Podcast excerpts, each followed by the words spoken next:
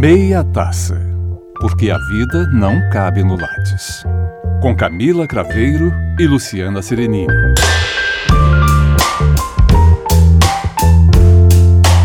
Olá, eu sou Luciana Serenini, publicitária, professora, e hoje nós estamos aqui para falar sobre que moda é essa? Olá, eu sou Camila Craveiro, publicitária, hoje eu sei que o tema interessa muito a minha companheira de bancada. E a gente hoje troca o ambiente do estúdio por uma cafeteria. Então hoje não tem vinho, mas tem café.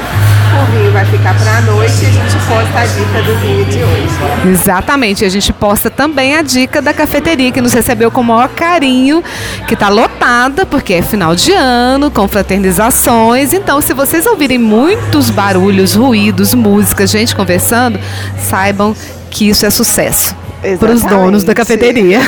Ópera Café Bistrô. Exatamente. Então a gente vai falar hoje sobre que moda é essa. Esse tema é muito caro para mim, realmente eu gosto muito do tema e a gente começou a pensar sobre esse tema para poder juntar esse amor pela moda que eu tenho e esse olhar sobre o mercado. Então, para a gente poder pensar um pouquinho e começar a nossa conversa, eu quero trazer aqui uma reflexão de um autor ligado a ao consumo e que trabalha também muito sobre, fez um livro especificamente falando sobre a construção da moda. E essa frase é do Lipovetsky. Ele diz assim: a moda consumada não significa desaparecimento dos conteúdos sociais e políticos em favor de uma pura gratuidade snob, formalista, sem negatividade história, histórica significa uma nova relação com os ideais, um novo investimento nos valores democráticos e, ao mesmo tempo, a aceleração das transformações históricas, maior abertura coletiva à prova do futuro, ainda que nas delícias do presente. Gilles Lipovetsky. Então, Vamos, vamos falar um pouquinho para a gente começar a falar e trazer um olhar que vai comentar com a gente sobre esse olhar e sobre essa fase do, fala do Lipovetsky, alguns dados sobre o volume de negócios dessa indústria da moda. Uma pesquisa do, da Fiesp mostra que em 2018 o mercado brasileiro no setor da, da moda movimentou 220 bilhões de reais, perdendo apenas para o setor de alimentos, que vendeu 560 bilhões. No mundo, esse mercado fatura em torno de 1,2 trilhão anuais. Emprega formalmente é, mais de 1,1 milhão de funcionários no Brasil, com 20.000,4 unidades fabris registradas. Esses são os dados formais, fora o que a gente sabe que essa indústria produz e que não está aqui nesses números. Camila, Fazendo esse pensamento sobre essa, esse olhar formal dessa indústria hoje, atual, da moda, que fatura tanto, que gera tantos empregos, a gente tem por trás disso aí um olhar de como é que essa moda, a moda, a forma de se representar, de se vestir, foi construída socialmente, historicamente. Você tem algum estudo sobre isso também, né, academicamente? Eu queria que você trouxesse um pouquinho desse olhar para a gente. Ok. Então, Lu, quando eu fiz o mestrado, lá atrás, né, há muito tempo, na Unesp, é, eu pesquisei sobre as representações do corpo feminino em publicidade de perfume, de alta costura. Então, analisei a década de 70, 80, 90 e começo dos anos 2000. Foram mais de 100 imagens, né, uma análise semiótica, e para isso eu tive que voltar nessa questão do corpo, do, da sua significação, a relação do corpo e da moda, é, da moda e da indústria. E tem um, dado muito interessante que um autor francês coloca, que é o Seleno, que ele vai dizer que no século XVIII o corpo aparece na sua relação com a moda como um marcador social. Então, o que, que isso quer dizer? Quer dizer que havia leis na França, nesse período, sobre as vestimentas que eram adequadas a cada classe. Uhum. Então, se eu, por exemplo, fosse de uma classe mais baixa e quisesse me passar pela burguesia, é, provavelmente o tipo de tecido que eu estava usando era facilmente reconhecível nas ruas e eu era ridicularizada. E me lembra muito uma cena de Vento Levou, quando a Icônica. Scarlett, maravilhosa Perfeita. está na pobreza total e ela puxa uma cortina de veludo verde e faz um vestido para poder sair na rua, né? Então, eu não vou parecer que eu tô pobre. E é bem isso que ele coloca. A partir desse momento, a moda vem como um marcador de classes. Hoje eu acho que isso fica um pouco mais misturado e o Lipovetsky trabalha muito bem essa relação do, da moda e do capitalismo, principalmente por conta das fast fashion. Sim. Né? Então a, acho que já fica um pouco mais difícil da gente demarcar socialmente pelos trajes, pelas roupas. O que, que você acha? Eu acho que eu acho que você tem toda a razão. E, e, é interessante quando a gente pensa isso, né, sobre esse olhar até perverso da moda, né, Sim. que socialmente na construção dos lugares sociais das pessoas durante tanto tempo, né, uma história aí né, humana dessa construção social, é, sempre foi demarcador, né, de lugar. Sim. Só que eu acho que hoje ainda permanece sendo um forte demarcador social, mas o Lipovetsky nessa frase mesmo, nesse livro que já foi muito criticado também, uhum. né, por uhum. tra trabalhar a indústria da moda como algo potente e que trazia é. essa possibilidade de ser revolucionária e ser também algo de luta contra os padrões transgressoras, contra os, contra os padrões que existem e oprimem as pessoas. É verdade. Então, nesse sentido, eu acho que a gente consegue cada dia mais ver cair alguns dos padrões. Nesse sentido de demarcador social também. Não só para falar local de é, demarcar classes sociais, ricos, pobres, etc. Mas também de demarcar, inclusive, o uso e o, e o modo como as pessoas se apropriam daquilo que é relacionado com o belo. Uhum. Né? Já que a moda tem tanto a ver com o belo, com essa ditadura de padrões de beleza. É. Eu vejo um exemplo muito bacana que eu tinha até trazido para a gente brincar um pouquinho para falar sobre isso e, e, que o fast fashion tem esse olhar meio segregador também, nos respeito até mesmo ao produção de lixo e poluição, mas é um outro olhar, que é esse olhar para trazer essa transgressão. A gente vê hoje, por exemplo, em 2018, 2019, a representação de uma, um ícone da moda fashion, que é a Victoria's Secret, uhum. né, retrocedendo nesse no olhar desfile, né? no desfile. Né? Essa discussão eu achei, acompanhei e achei sensacional pensar no mesmo ano em que a Rihanna faz o maior sucesso mostrando peças com a sua marca, de uma forma trazendo pessoas de todos os estilos de corpos, né, inclusive até grávidas, é, plus size e tudo mais, para dentro do, do, da, da, plataforma do que ela pensa como um padrão de vestimenta, que é não ter padrão, uhum. ela traz isso, faz um sucesso danado. Os vídeos do desfile vão para Amazon Prime. Né? É, tem aquele lançamento icônico e a Victoria's Secret diz, bom, não vamos mais ter Angels. Lu, mas assim, eu vou te confessar uma coisa. Eu acho bonito o espetáculo. Eu gosto de assistir os desfiles da, do final de ano da Victoria's uhum. Secret com, a, com as Angels pela produção do espetáculo. Né? Normalmente as bandas ou os cantores que eles colocam, o quanto. É porque a gente é da, da publicidade, a gente sabe o trabalho de produção que Sim, tem pra fazer uma fortíssimo. coisa ao vivo daquela. Uhum. E sem erro, sabe? E tudo muito coeso. Eu lembro que eu me apaixonei uma vez com um desfile que tinha uma modelo que era namorada do Adam Levine, Ai, do Five. Sim. Ele tava tocando. E aí quando ela entra lá, maravilhosa, porque assim, gente, são corpos magros demais, excessivamente magros, mas tudo aquilo que é feito deixa é, glamuroso a tal ponto que não tem como olhar não ser captado. Sim, claro. É, assim, é claro que a gente sabe de tudo o que tem por trás em termos de padrão hegemônico, de corpo, do quanto isso é perverso, mas se a gente pensar do show pelo show, ele vale muito. Não, belíssimo, mas assim, eu acho o show lindo também, o espetáculo como, como, como todo, como acho quase todos os espetáculos também de alto de, de alta temporada, de alta costura, de, né, de alta costura fantásticos. É eu acho inspiradores, eu acho que eles são assim um teatro muito Sim, bem representado. Exatamente. E aí você vê luz, você vê produção, você música, vê pensar música. Né? E é lindo. Eu, eu iria tranquilamente sim, assistir sim. qualquer um deles em Paris, Nova York, Milão. Mesmo né? sabendo que talvez eu não comprasse nem a calcinha. Não tava nem aí, eu me diverti muito, fantasticamente. Porque eu acho que essa ressignificação do que, é a moda, para mim particularmente, é muito própria. Né? Antes da gente começar a gravar, eu estava contando para Camila que eu, sei lá, desde os 16 anos de idade, é, quando tinha uma graninha e me era permitido pensar o que, que você quer vestir, eu saía, ia para um bairro aqui de Goiânia, Campinas ou Centro, comprar tecido no quilo, escolher a, a, o detalhe da roupa e mandar fazer.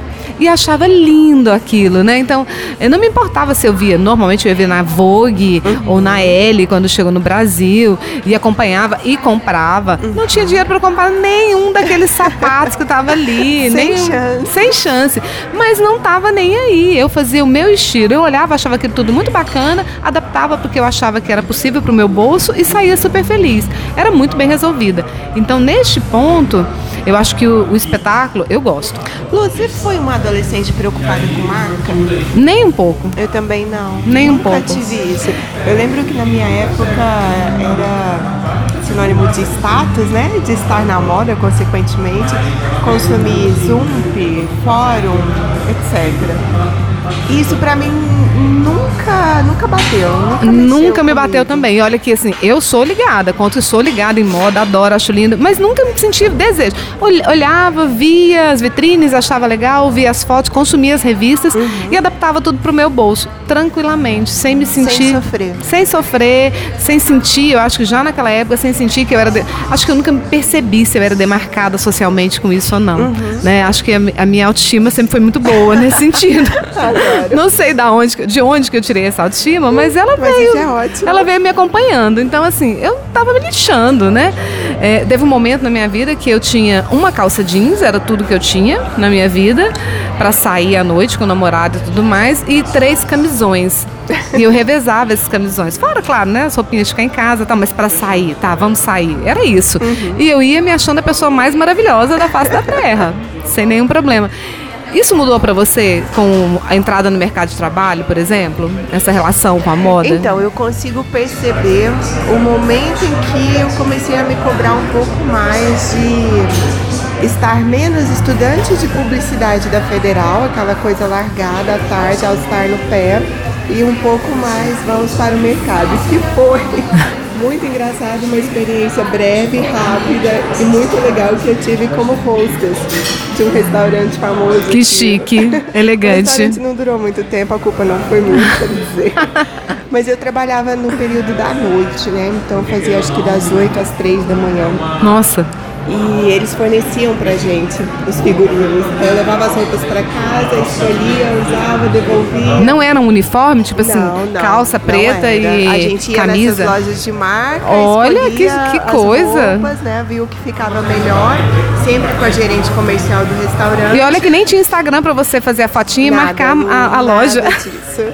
E aí eu comecei a achar legal aquilo, brincar muito com aquilo, mas é, segui o mesmo tom monocromático que eu uso há muito tempo. Era muito preto. Quando muito tinha um prata, alguma coisa dourada, porque era à noite, mas eu nunca fui de estampas. E eu vou te contar uma história de porquê. Manda ver. Uma vez, acho que eu tinha lá meus 10 anos, 11 anos de idade, eu ganhei uma roupa da Benetton. Olha. Benetton era marca, era, era marca. Natal, era aniversário. Era foi é, de aniversário. Com certeza e era um, um short e uma blusa. E assim, já era uma coisa que eu não gostava muito, eu sempre gostei muito de vestido. E esse short e blusa, eles eram. É... Eu só consigo pensar naquele filme Rio, das Ararinhas. Sim. Era aquilo lá. De cima e embaixo. Era sabe? azul e verde? Verde, muito verde, muito azul, tinha as flores todas. Que coisa. E um dia eu vesti ele muito a contragosto, porque minha mãe me fez usar de manhã, a gente estava num hotel. Oh meu Deus. E aí eu saí, assim, lembro que eu saí pra, pra área lá cedinho e vieram os periquitos perto de mim. Eu falei, pronto, né, gente? Achei meus amigos, essa é minha turma. Vão posar em mim. Nunca mais coloquei. Que loucura! Estampa é uma coisa que é muito difícil para me agradar. É personalidade, né? Eu já penso, eu, e você está contando de verde e azul, e eu me lembro, olha as coisas que marcam. Então, como eu contei que eu lembro da costureira e tudo mais, eu lembro quando o meu irmão começou a trabalhar.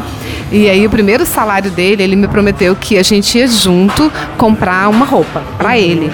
E, uma, e ele ia me dar uma, uma roupa também. Nesse caso era uma camiseta. Uhum. E a gente, anos 80, né? É, acho que meados dos anos 80, eu não fazia faculdade ainda, eu entrei na faculdade em 89, eu acho. Quase 90. Então a gente saiu, fomos ao centro da cidade, na rua 4, uhum. né? Rua do Lazer. E ele comprou lá uma, alguma coisa, camiseta, uma calça para ele e me deu uma camiseta. Adivinha? Era totalmente color blocking. Era verde e azul. Eu me senti a pessoa mais maravilhosa da face da terra Não. com aquela camiseta. E olha que hoje em dia eu tô retomando camiseta. Depois eu passei um longo tempo sem gostar. Essa camiseta ficou marcada na minha cabeça, porque foi a primeira vez que eu comprei uma roupa numa loja. Nem lembro o nome da loja, mas eu e meu irmão, nós dois sozinhos, e a gente ah, escolheu a roupa. Autonomia, né? Autonomia. Eu me senti o máximo com aquilo. Então, assim, quando a gente então pensa nessa coisa do consumo, dessa moda que às vezes também pode ser libertadora, nessa, nessa coisa da independência, de você escolher o que casa com você. Você, bom, eu gosto de preto, eu vou usar preto. Não adianta minha mãe me dar uma roupa toda colorida. Não faz parte, não me sinto bem. Eu acho que isso, isso trabalha muito com a nossa com o nosso imaginário, né? Dessa construção de de como a gente é. É, né? da, da, identidade mesmo, né? Como que eu quero ser reconhecida pelas pessoas, o que, que eu gosto, o que, que eu não gosto, porque a vestimenta é muito mais do que só vestimenta. Hum, muito mais. Então, assim, por isso que eu acho que moda me, me atrai, Camila. Eu fico pensando, é, vários momentos da minha vida, eu já gostei muito de estampa. Hoje estou gostando menos, estou no momento menos. Mas teve um momento que eu amava estampa. Depois eu gostei muito de, sei lá, roupa, roupa curta, uhum. muito, usei muita roupa curta. É, essa história eu conto para algumas pessoas que eu trabalhei na Coca-Cola durante um tempo, em algum momento da minha vida ficou famoso entre as amigas que trabalhavam comigo na época, de momentos onde eu não sei que juízo que eu tinha e não sei como é que corporativamente me permitiam aquilo. Acho porque eu sou uma pessoa que tem cara de séria mesmo quando, né, é, com mini saia curtíssima. E séria no sentido, pô, olha, eu tô na minha, você uhum. tá na uhum. sua e ok. E eu, eu ia trabalhar com mini saias curtíssimas e subia caminhão para acompanhar a entrega de motorista para aprender a rota. E tudo bem, né? Então, assim, não tinha muita ideia, né? Mas era ok, né? Tava feliz da vida. Então, assim, é, eu só não gosto de roupa justa, nunca uhum. gostei, mas eu, isso me leva a pensar que roupa, para mim também, moda, tem a ver com a sua aceitação com os seus limites, com o seu corpo. Sim. Né? Conhecer. É, com quanto você conhece o seu corpo, né? Sabe o que fica bem e o que não fica tão bem. Exatamente. É, o que, que você quer representar em determinados momentos. Então, para mim, quando eu trabalhava nesse restaurante, na noite eu queria uma personagem que era totalmente diferente da Camila que ia para a faculdade à tarde. E você curtia? Muito, foi Não é? muito divertido. Foram quatro meses intensos. Né? Intensos. E eu, e eu acho que é isso, descoberta. Então, quando eu fico pensando por que, que moda me encanta tanto, é porque eu consigo ligar ela a momentos muito importantes da minha vida. Então, na adolescência, esse momento de poder escolher, eu sair criativamente, eu olhar nas revistas, artistas, trabalhar em cima do criativo, do que cabia no meu bolso, o que, que eu podia usar como material. Eu adorava sair na Rua 4, nas lojas de aviamento, procurar qual botão que eu ia colocar na roupa. Não, né? Então essa Aí, construção. Sentido, eu sou bem preguiçosa. Hum, e tenho olha. preguiça de experimentar a roupa. Eu passo horas no eu provador. Compro pela internet. compro pela internet desde que começaram esses grupos de compras, Privalha, etc. Nossa, me faz entrar em shopping para experimentar a roupa não. Ah, Morro de preguiça. E eu sou aquela amiga que as amigas viram e falam assim: vamos comigo me ajudar a fazer compras, porque você vai é, selecionar o que eu vou, que eu vou vestir para escolher. Eu acho mó barato. Não, e curto. Muita preguiça. Não tenho preguiça, não tenho preguiça de pensar. E aí é interessante você pensar, né? Fico vendo a minha filha fazendo moda hoje em dia. É, ela tem uma relação que é muito própria dela, uhum. né? É, hoje a gente troca muito nesse sentido, com essa liberdade de. Maravilhosa. Né? é, e experimentar. Né? A gente vê assim, ah, eu uso uma roupa de um jeito, ela usa de outro, de outro. né? E a gente vai criando em cima disso. Isso para mim tem muito a ver com criatividade. Sim. É meio cinema, né? Então moda para mim, isso que você falou do show da Victoria's Sim, Secret, espetáculo, parece né? que eu, né? eu levo para dentro de casa, no é. momento assim, poxa, eu tô com um humor ótimo hoje, vou colocar uma bota dourada e um vestido longo preto e vou ali tomar um café.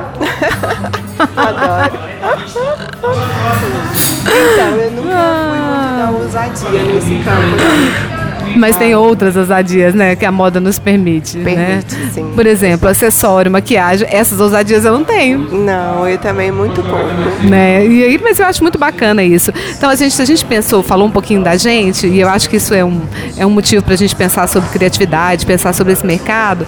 Eu acho que seria interessante, então, a gente pensar. Eu queria ouvir de você, Camila, o que, que você acha sobre, a gente falou sobre construção de identidade, liberdade, o que, que você acha dessa relação hoje no marketing, que cada vez mais tem sido colocado no dia a dia das empresas também, dessa indústria tão potente? até, acho que até mais é, fora do país, mas a gente tem começado a ver esse pensamento ser introduzido no Brasil também, sobre a, a questão de um consumidor cada vez mais preocupado nessa contraposição entre o fast fashion e o slow fashion.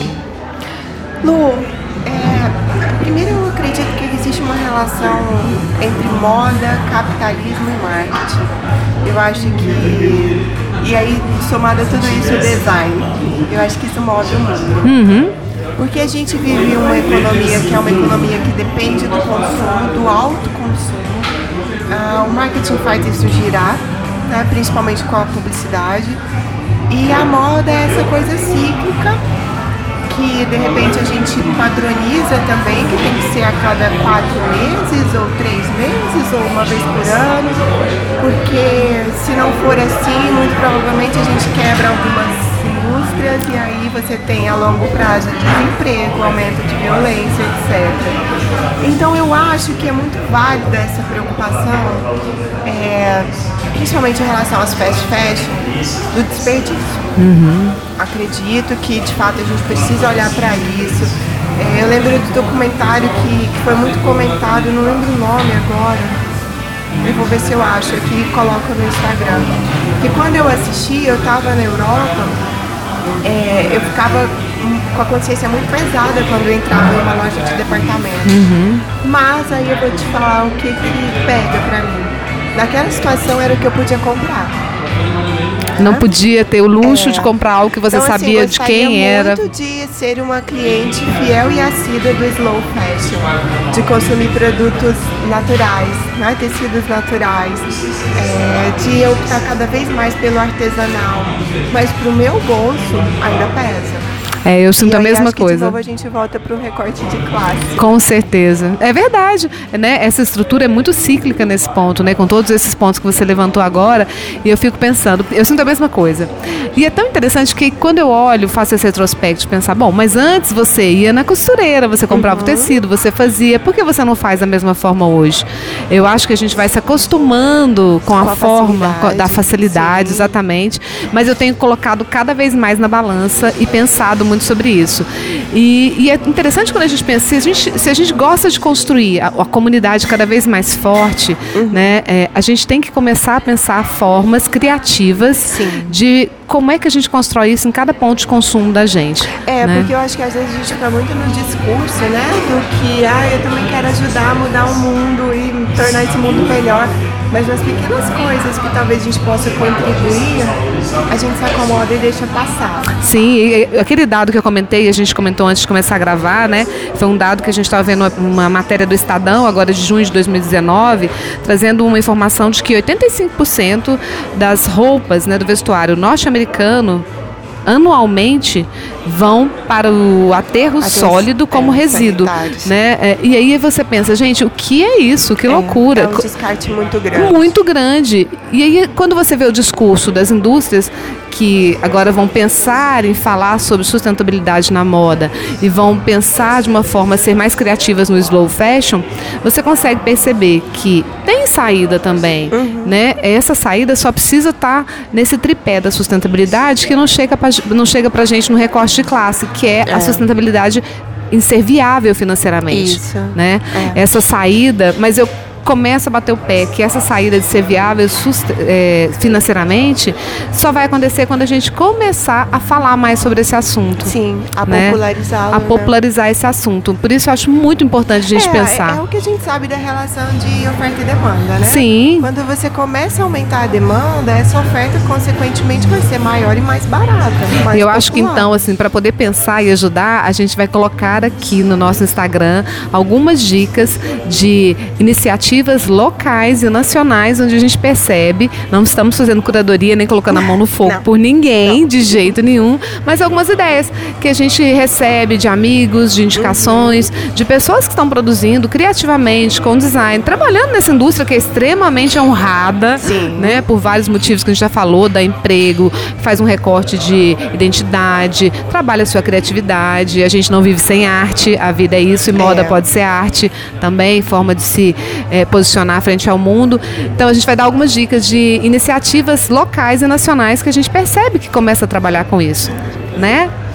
Então, para a gente poder em dicas. Dicas. Quais são as nossas hoje? Porque são muitas, eu sei. Olha, né? é. Vamos começá-las? Vamos começar, né? Pra gente pensar que moda é essa e esse tema que é tão apaixonante, eu separei aqui do meu lado. Era pra ser um filme só, mas era impossível pensar em um filme só. E eu acho que filme é uma coisa muito boa pra gente poder pensar em arte e pensar em moda, que pra mim essas duas coisas estão muito casadas. E aí, como sugestão, eu trouxe três filmes que cada um por seu motivo, eu acho que vale a pena a gente ver. O primeiro dele, deles é o Maria Antonieta, da Sofia Coppola. Esse filme vale a pena ver porque ele traz a história lá da época da Maria Antonieta e toda a questão política, mas ele traz isso de uma forma muito criativa, tanto no figurino quanto na trilha sonora, né, que eu acho fantástica do filme, e a atuação da Kristen Dustin, se não me engano, que é a atriz principal. Eu acho que é. É, ela né? mesma, Kristen Que eu acho que ela está também fenomenal nesse Tá, filme. Ela é ótima. E o outro filme que eu acho que o segundo filme é o Grande Gatsby, que aí por motivos também ligados ao Vou figurino. hoje, porque eu não Tem que assistir, Camila. O, o filme é lindo, a história é linda, o livro é, é lindo também, né? Mas o bacana é que eu vejo ali também toda essa representação de uma liberdade que a moda começava, anos 20, né? Próximos anos 30 ali, começava a dar para as mulheres de pensar, a se livrar desses partilhos, de usar vestidos mais curtos, de ter uma liberdade também sexual, né? Naquele, naquele momento. Claro, né? Numa classe ali do filme extremamente privilegiada, né? É, mas com figurino lindíssimo. Então eu acho que vale a pena ver, encanta os olhos e traz esse olhar ligado para uma época também. E o outro, que aí eu contei para Camila que quando esse filme estava concorrendo ao Oscar, é, eu estava assistindo e tinha lido um pouco sobre a questão do figurino, porque eu tinha ficado encantada com o figurino. O filme não tem nada a ver com o outro, e nem a questão do figurino, que é o Mad Max, né, Estrada da Fúria, que para mim foi um dos figurinos que eu mais torci para que ganhasse o Oscar. Eu achava ele assim pós-apocalíptico demais e muito bonito. Trazia a Furiosa, né, que era a personagem principal do filme, de uma forma muito bonita no meu olhar. Então assim indico e o trabalho da figurinista também é a Jamie Biv- Bevan. Bevan, né? Jamie Bevan, que é maravilhosa. Tem uma série de outros filmes que depois a gente deixa a relação de outros filmes que ela foi figurinista, todos sensacionais. E todas essas dicas no nosso Insta, arroba podcast meia.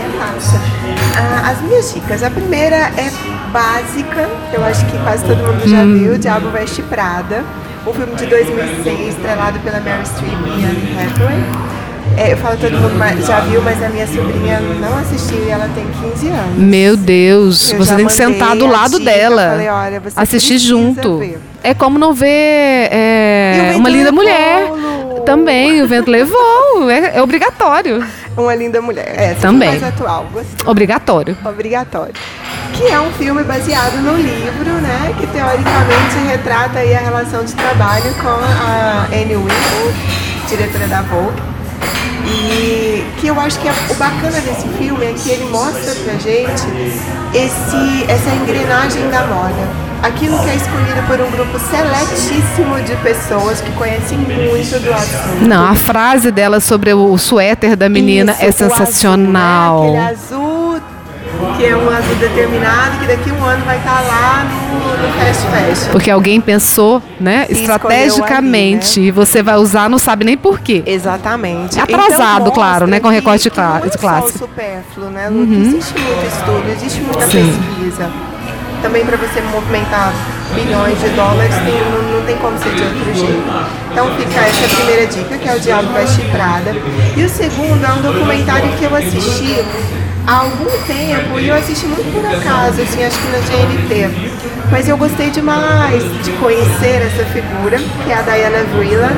O documentário chama O Olhar Tem Que Viajar Só por aí eu já gostei dela. É, só o título já é maravilhoso. Ela coloca essa questão de a gente precisa estar sempre aberto para ver coisas novas. E ela é- era esse tipo de mulher. Teve um cargo na Harper's Bazaar, eu acho. É, editora de moda na Harper's. Depois foi para a Vogue, em 1962. E ela foi demitida da Vogue porque ela não se preocupava com o retorno para o anunciante. Ela queria uma revista de moda que fosse realmente tendência, que fosse realmente arte. Se aquilo ia voltar para anunciante ou não, para ela não era uma Dane-se. preocupação. Era arte. Era arte. E aí depois ela foi convidada pelo Met Museu, né, o Metropolitan, e ficou lá durante muito tempo como consultora e criou aquelas é, os bailes anuais do Met Gala. Ai, que nossa, Então que visionária. E eu achei muito interessante, eu lembro quando eu vi o filme que ela falava assim, que ela teve acho que uma filha, e ela falava, olha, quando a minha filha nascer, ou meu filho, não lembro se era homem ou mulher, é, o quarto dela não vai ter papel de parede, de ursinho, de bolinha, não é nada disso. É o mapa mundi. Ai, que Eu maravilhosa. Que desde cedo ela entenda o tanto de coisa Possibilidades. que tem pra ser vista, a vastidão do que tem para se conhecer. E aí, quando eu estava grávida do Benjamin, eu procurei tanto papel de parede que fosse mapa mundi. Não achou? Não achei. Ai, que. Achei um, mas muito feio o desenho. Assim, Pessoa, se, se, se a possibilidade financeira nos permitisse, chamava um artista Pra e mandava ele desenhar. pintar e desenhar, né? Olha que lindo. Sabe né? O próximo né? filho. Então fica a dica aí, o olhar tem que viajar. É um documentário que tá, acho que no GNT e é muito bacana conhecer mais dessa mulher. Não assisti, fiquei curiosa, vou Lu, procurar. Você vai gostar muito. Vou É uma mulher que ela não seguia o padrão de beleza. Ela não é uma mulher bonita, mas muito elegante, que chamava atenção onde entrava. Olha que bacana, Pela olha. maneira com que ela trabalhava acessório, roupa, etc. E a personalidade, é claro. Com certeza. E aí eu quero te perguntar uma coisa, Camila. Você já falou, talvez seja essa pessoa. E aí eu vou te perguntar, alguém te inspira quando você olha assim em moda? Uma pessoa, uma referência, que você olha e fala, olha, eu acho bacana, isso aí representa moda pra mim. Lu, então hoje parece que eu tô um pouco distante desse universo e a maternidade, ela ainda no meu psicológico abala um pouco a relação com o corpo e com a moda. Eu sinto que ainda tô tentando me encontrar. O Marcos ri muito de mim porque às vezes eu coloco umas roupas, ele olha e fala assim, onde é que você vai desse jeito?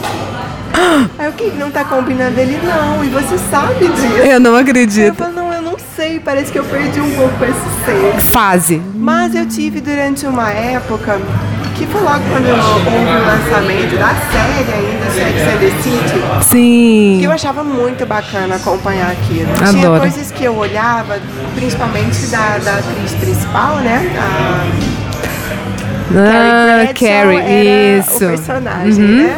É, Sarah Jessica. Isso. Parker, Que eu gostava muito. E outras coisas que eu olhava nunca. Ah, oh, não, isso. eu esperei você falar que maravilhoso. porque O nunca, eu, eu para mim sempre eu usaria tudo não, que ela usava. Eu não usaria tudo. Acho maravilhoso. Em especial um vestido de casamento aí do filme que ela escolheu. Eu morro de vontade. Um dia ainda vou sair com a Nossa. saia todinha de tule Não, não. e salto alto, Não, como ela tem em algumas. Acho que não, numa das cenas das aberturas lá. Sei qual é. Acho maravilhoso. Então, durante um tempo, pra mim, eu, eu pegava muita coisa ali, sabe? Pra tentar combinar, adaptar. Mas eu ainda acho que eu sou um pouco mais sóbria talvez clássica. Se eu for pensar um estilista, acho que Valentino. Olha que bacana. Engraçado, eu não penso em estilista. Não? E é isso que é interessante. Olha como que minha visão da moda. Eu tava pensando, eu, eu pensei nessa pergunta para te fazer, nesse bate-papo, e eu tava pensando, bom, quem, quem eu acho uma referência de moda, assim, hoje? Internacionalmente, não me grava nenhum nome, assim, que eu falo, nossa, tal. Não. Mas eu penso em personalidade. Tem uma pessoa que eu queria até falar, porque eu acho que é mais. é, Quem sou eu para fazer homenagem para essa pessoa? Mas eu gosto muito, gostava muito e senti muito no dia que- da morte dela, que foi a Fernanda Young, Fernanda Young. que morreu em junho, né? Para mim foi um choque. Foi é engraçado Ela isso, né? ícone da moda pra você? Então, pra mim ela representava um ícone da moda. Entendi. E é muito estranho, porque ela não tinha essa relação com a moda, Não. assim, né? Mas eu acho que é esse olhar meio de teatral que pra mim a moda representa. Então, de eu brincar, né? é, de vestir personagens. Então, eu sinto muito, por exemplo, agora, dois anos atrás, quando eu tive que cortar o cabelo e tal e tudo mais, eu senti um momento que eu voltei forte na moda, que eu falei, eu tenho que me posicionar, Sim. eu tenho que segurar esse cabelo, esse não cabelo, né? Então eu tenho que segurar. Então foi um momento que eu voltei muito pra moda. Salto, não salto, estilo de roupa, etc. Então eram personagens. Hoje eu tô nem aí, né? Uhum. Não tô nem aí, despacei. Tem dia que eu tô personagem, tem dia que eu não tô personagem. Mas ela representava muito isso. Eu sentia que ela tinha uma liberdade muito grande na- nos anos 2000, começo dos Sim. anos 2000, quando ela, Ela raspou o cabelo. transgressora, né? Bem transgressora. E ela fazia fotos com. Ela tinha um, um- um armário, ela tinha coleções de roupas que ela comprava em brechós, que ela nem usava, mas ela gostava dos personagens, das Aham. fotos, do sapato, de brincar. Então acho que isso, pra mim, é uma representação de liberdade muito grande, Uhum. teatral, né? De usar a moda pra trazer isso pro dia a dia. Então, pra mim, ela era um ícone da moda. Ah, Olha então que se eu loucura. pudesse citar um ícone da moda nacional e fazer essa homenagem, Ah. Eu ficaria muito feliz se eu envelhecesse como Constança Pascolato. Ah, eu, aí. Pronto, na referência. Fechou. Fechou. Lindo. Temos um podcast. Temos um podcast, temos café. Temos café.